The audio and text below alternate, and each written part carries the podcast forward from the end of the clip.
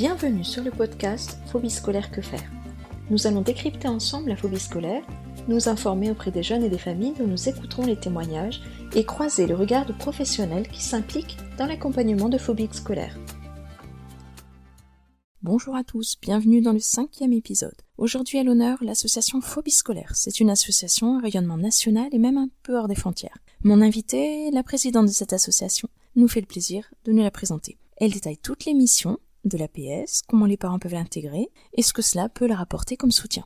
D'ailleurs, chaque famille concernée par la phobie scolaire peut aussi apporter son expérience à l'APS. On évoque les rencontres avec des professionnels, des démarches, et Madame Mantagaran nous partage aussi son vécu en tant que mère, de son premier contact avec la pédopsychiatrie et des doutes qui peuvent assaillir en tant que parent. Elle nous parle aussi des rencontres constructives qui permettent de voir positivement l'avenir. On relate aussi la place des parents et leur vécu, ils sont parfois culpabilisés, mais souvent à soutenir. Il faut aussi savoir se protéger en tant que parent, ne pas refermer sa parentalité sur la seule place des dents. On regarde aussi vers l'avenir et vers des idées de dispositifs à faire éclore ou à étoffer. Je vous souhaite une bonne écoute. Bienvenue sur ce podcast et je vous remercie beaucoup d'avoir accepté de venir porter votre témoignage, euh, notamment en tant que présidente de l'association Phobie scolaire. Alors je vous laisse un petit peu présenter l'association, ses missions, euh, ce qu'elle est. Merci. Merci à vous pour, euh, pour cette invitation. Donc, l'association Phobie scolaire a été créée en 2008. Euh, c'est une association de parents. Nous sommes euh, tous bénévoles dans l'association. Donc, les missions de l'association Phobie scolaire, la première, c'est le support aux parents, l'aide à la parentalité. Alors pour cela, euh, nous nous appuyons sur un réseau euh, d'une cinquantaine de correspondants régionaux en France et depuis peu, euh, on a ouvert, on a ouvert la Belgique. On commence à être un petit peu européen. donc ces correspondants régionaux sont en charge ben, d'un secteur, d'un département ou d'une région dans lequel ils accueillent les parents. Alors, euh, ils accueillent les parents par téléphone, euh, répondent à leurs mails, organisent des, euh, des groupes de parole, des conférences et également se rapprochent du, tissu local hein, de, de, leur région, des, des soignants, des établissements scolaires. Ils peuvent également participer à des réunions pédagogiques, organiser des conférences. Voilà, leur but, hein, c'est de sensibiliser intérieur de leur département sur, euh, sur la phobie scolaire. Une deuxième mission qui est tout aussi importante, c'est de travailler en relation avec des chercheurs, avec des équipes médicales, euh, leur apporter notre notre expérience terrain qui est euh, qui est souvent euh, souvent recherchée. Euh, nous avons participé à la première première recherche française sur la phobie scolaire qui a été menée par le docteur Leila Benoît, qui est chercheur à l'Inserm et, qui a donc mené cette recherche. nous travaillons également avec l'INSA, L'INSA, qui est un réseau international sur l'absentéisme scolaire, euh, un réseau de chercheurs également. Nous sommes en train de, monter une formation pour les médecins, les médecins traitants, puisqu'on s'est rendu compte que la première personne soignante euh, vers laquelle la famille se dirige, ce sont les médecins. Donc, on travaille aussi dans ce domaine-là. nous sensibilisons également les instances politiques et nous communiquons beaucoup sur les réseaux. Donc voilà, on a une mission qui est vraiment de, de, faire connaître et reconnaître euh, la phobie scolaire en France, qui pour le moment euh, a beaucoup de mal à, être prise en charge. Alors maintenant que vous avez pu bien présenter l'association, comment est-ce que des parents peuvent vous contacter? Comment est-ce qu'ils font pour avoir accès à l'association? Alors tout simplement en tapant sur le net euh, phobie scolaire ou association phobie scolaire, qui vont être dirigés vers notre site donc www.phobie-scolaire.org. Euh, donc c'est un site qui est alimenté euh, quasiment quotidiennement par des informations sur la phobie scolaire. C'est un site très très riche. On trouve les, euh, la liste des correspondants régionaux avec leur adresse mail et donc les parents peuvent les contacter directement par ce biais. L'autre possibilité, c'est de rejoindre notre groupe Facebook fermé sur lequel nous accueillons environ 12 000 familles. Euh, donc c'est un lieu d'échange d'échange, d'écoute, avec beaucoup de, respect, de non-jugement, euh, sur lequel les, parents peuvent vraiment s'exprimer euh, en toute confidentialité. Donc voilà les deux, je dirais, les, deux moyens les plus simples de nous rejoindre. D'accord, donc ça c'est vraiment important parce que c'est vrai que les, souvent les parents qui font face à ça, ils sont extrêmement démunis, ils ont l'impression d'être les seuls à le vivre euh, mmh. dans leur coin et puis avec leurs jeunes et ils n'ont pas de manière d'avoir euh, bon, des témoignages ou des gens qui vont leur donner des conseils et leur donner des, des petites astuces sur le début. Donc par exemple là, s'ils vont sur le site de l'association, mmh. qu'ils voient quel est le référent, on va dire, euh, de leur région, après ils le contactent et, et qu'est-ce qui peut se passer? Alors, il le, contacte, par mail. Normalement, sous 48 heures, euh, la famille reçoit une réponse, une proposition d'entretien téléphonique ou de rencontre.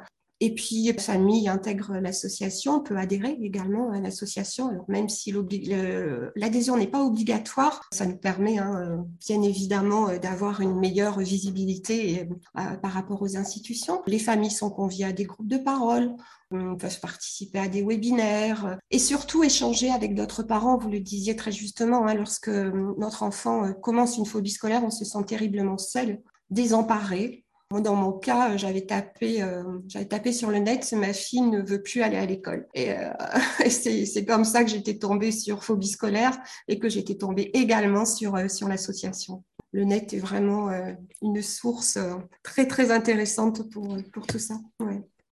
Des parents qui, le vivent, donc ils contactent l'association. Et quelle autre démarche vous pourriez conseiller pour des parents? Pour aider les parents, on contacte l'association. Euh, donc, on a créé une feuille de route à destination des parents qui est très, euh, très, très précise et très riche. Donc, la première des choses à faire hein, lorsqu'on est, euh, lorsqu'on est un parent, c'est de se rapprocher de, de son médecin traitant en premier lieu avec son enfant pour poser un premier diagnostic. Et puis, une fois que, que l'enfant est pris en charge, je dirais que en tant que parent, il ne faut pas s'oublier. C'est-à-dire que cette problématique de la phobie scolaire, c'est très très violent pour, euh, pour toute la famille en fait. On parle souvent de, tsunami familial. Et, en tant que parent, on a tendance à, bah, faire passer l'enfant avant, euh, avant tout, à s'oublier et avec des risques de, de burn-out qui sont assez, euh, assez importants. Donc ce que je conseille vraiment aux parents, c'est de se faire aider également. Euh, d'aller voir un psychologue ou de prendre des petits moments pour soi. Vraiment de, d'essayer de, lâcher prise à un moment donné et de prendre soin de, soin de soi. D'accord. Et en plus des parents, mieux ils vont, euh, mieux ils pourront aider le jeune. Parce que c'est vrai qu'un parent qui commence à aller mal, parce qu'il soutient son enfant et obligatoirement, euh, ça l'impacte énormément. Mmh. Et ensuite, ils peuvent plus bien soutenir parce que mmh. tout le monde s'énerve au mieux de tout ça. L'école devient une source de conflit effroyable, même quand on n'y va plus. Mmh. Et, ça devient euh, quelque chose de difficilement contre lequel on peut plus faire face. Quoi. Très récemment, c'est marrant, il y a une maman qui parlait du fait que quand elle rentrait le soir, sa fille se mettait en colère parce qu'elle lui demandait comment s'est passée ta journée. Et, la jeune fille euh, voilà, était en colère qu'on lui demande comment s'était passée sa journée. Et c'est le cas aussi pour ceux qui ont les enfants qui sont scolarisés au CNED. Le parent demande alors, tu as fait quoi aujourd'hui? Mais mm. comme euh, un parent demande euh, pour, pour le collège ou pour le lycée. Et là, c'est vrai que c'était vu, c'est vu par les jeunes très souvent comme quelque chose d'à moitié agressif, intrusif, comme bah, est-ce que tu as bien fait quelque chose de scolaire aujourd'hui? Alors que le parent, non, enfin, c'est parti d'une super bonne intention et s'intéresse à ce que son enfant ait fait la journée plutôt, vraiment, euh, mmh. dénué de, de, quelque chose d'intrusif. Mais c'est vrai que le rapport après par enfant devient vraiment difficile en, vivant en plus mmh. en, en vase clos. Quoi. Mmh et je pense que quand on est, euh, quand on est un parent d'enfant en phobie scolaire, on apprend beaucoup justement sur les termes à employer, à ne pas employer. Effectivement, euh, quand on demande ben, comment ça s'est passé à l'école, quelles sont les notes que tu as eues aujourd'hui. Bah, tout ça rajoute, rajoute énormément euh, aux angoisses hein, qu'on ne mesure pas forcément. Donc oui, on, on apprend beaucoup de, de cette expérience en tout cas. Donc les parents peuvent en sentir grandi aussi. Absolument, c'est un petit message d'espoir, grandi après plusieurs années. Il y a toujours un cadeau caché quelque part. Celui-là, on a un petit peu de mal à le trouver euh, lorsqu'on est euh, vraiment la tête dans le guidon et euh, avec, avec un enfant en, en grande souffrance. En parlant du fait là tout à l'heure que les, les parents, faut aussi qu'ils soient soutenus, parler de la, de la fratrie, des, frères et sœurs, euh, voilà, puis la, famille même parfois euh, un, peu proche. Comment est-ce qu'on pourrait proposer à des parents d'être soutenus? Donc tout à l'heure, enfin avant, on s'est parlé de thérapie familiale. Euh, qu'est-ce que vous pensez de ces, ces, modes de prise en charge? La thérapie familiale, pour, pour moi, est, semblerait indispensable. après, il faut que tous les membres de la famille acceptent, ce qui n'est pas toujours évident.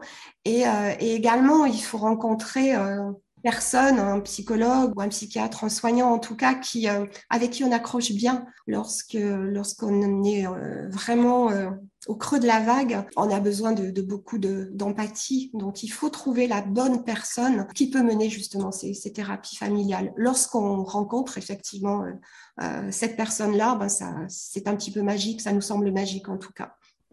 Vous parlez d'empathie. Est-ce que dans votre parcours personnel, vous avez l'impression que les gens ont été empathiques autour de vous ou justement pas tout le temps? Alors, pas tout le temps. Euh, ça a très, très mal commencé.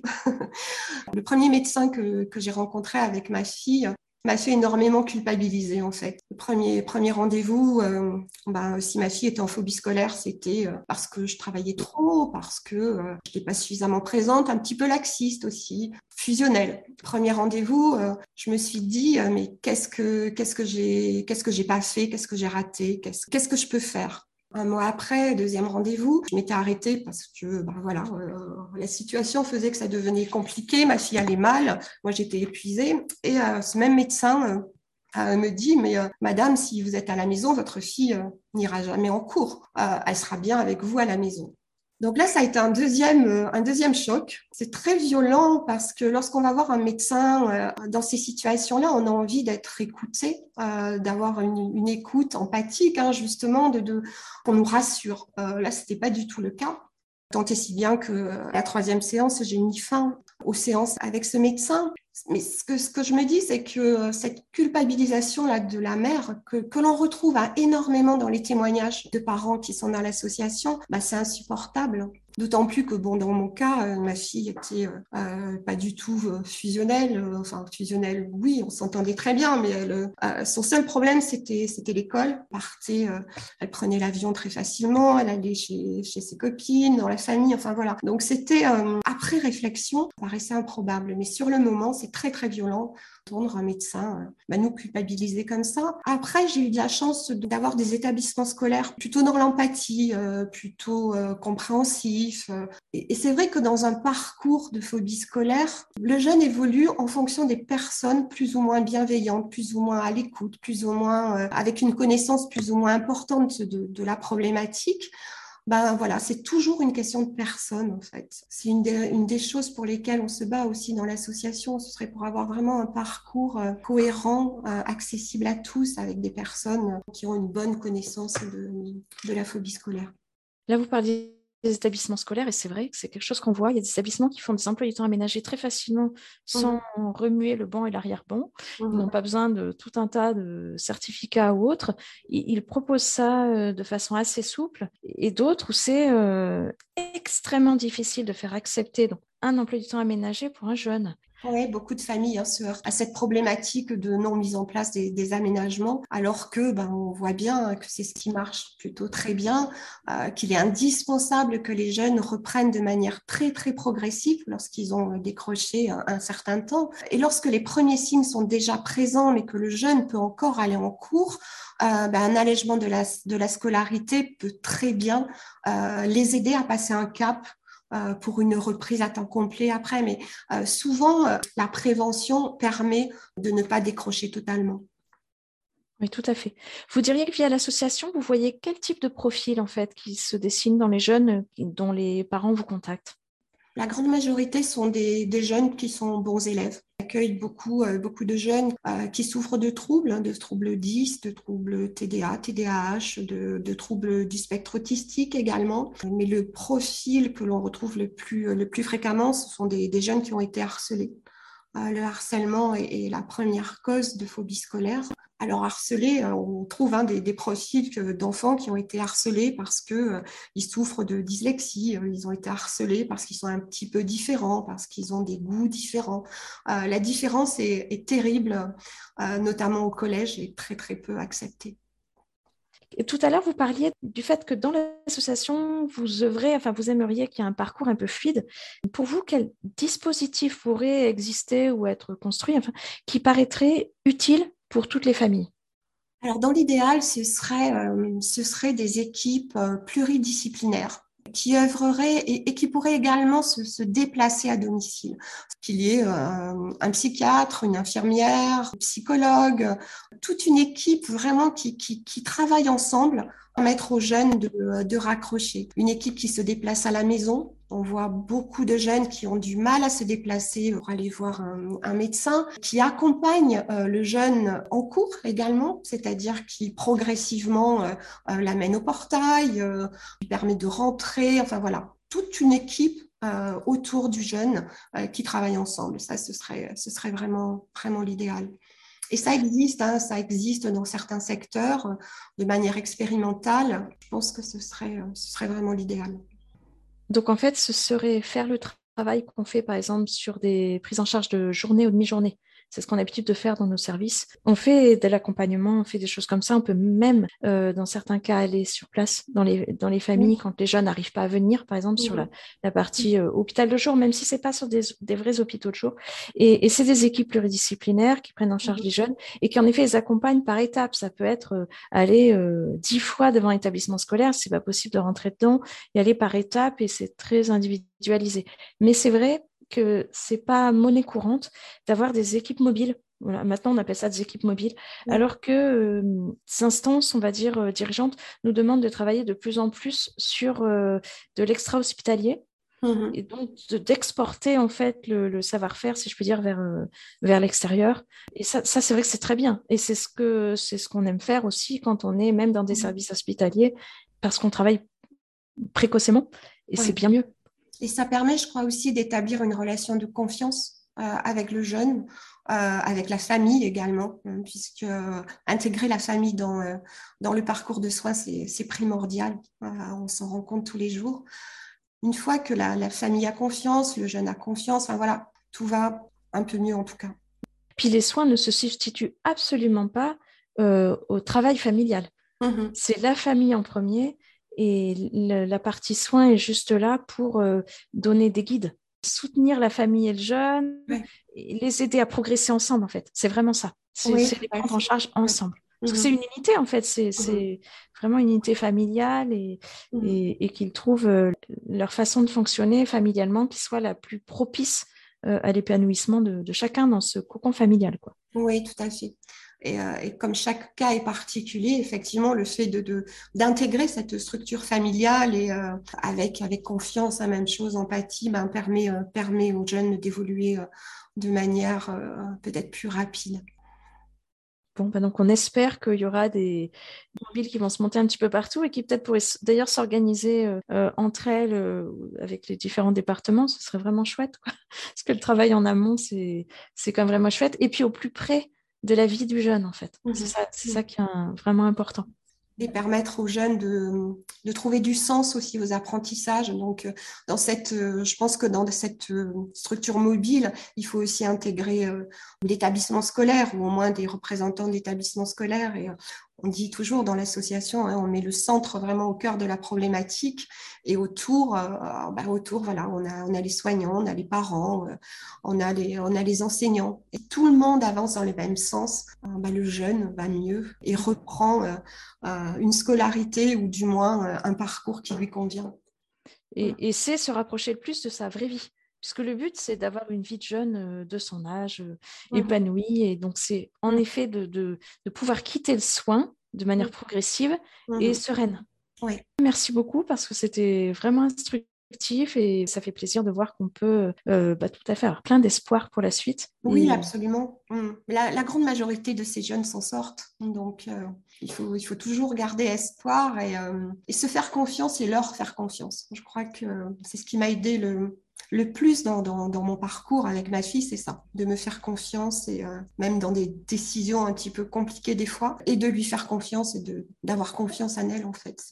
Tout à fait, confiance en soi en, et en l'environnement. Oui, mmh, mmh. et en l'enfant. Eh ben, merci beaucoup. En tout cas, c'était vraiment gentil euh, d'avoir accordé euh, cet entretien. Peut-être à bientôt sur un autre thème qui est toujours en lien avec la phobie scolaire. Merci à vous. À bientôt.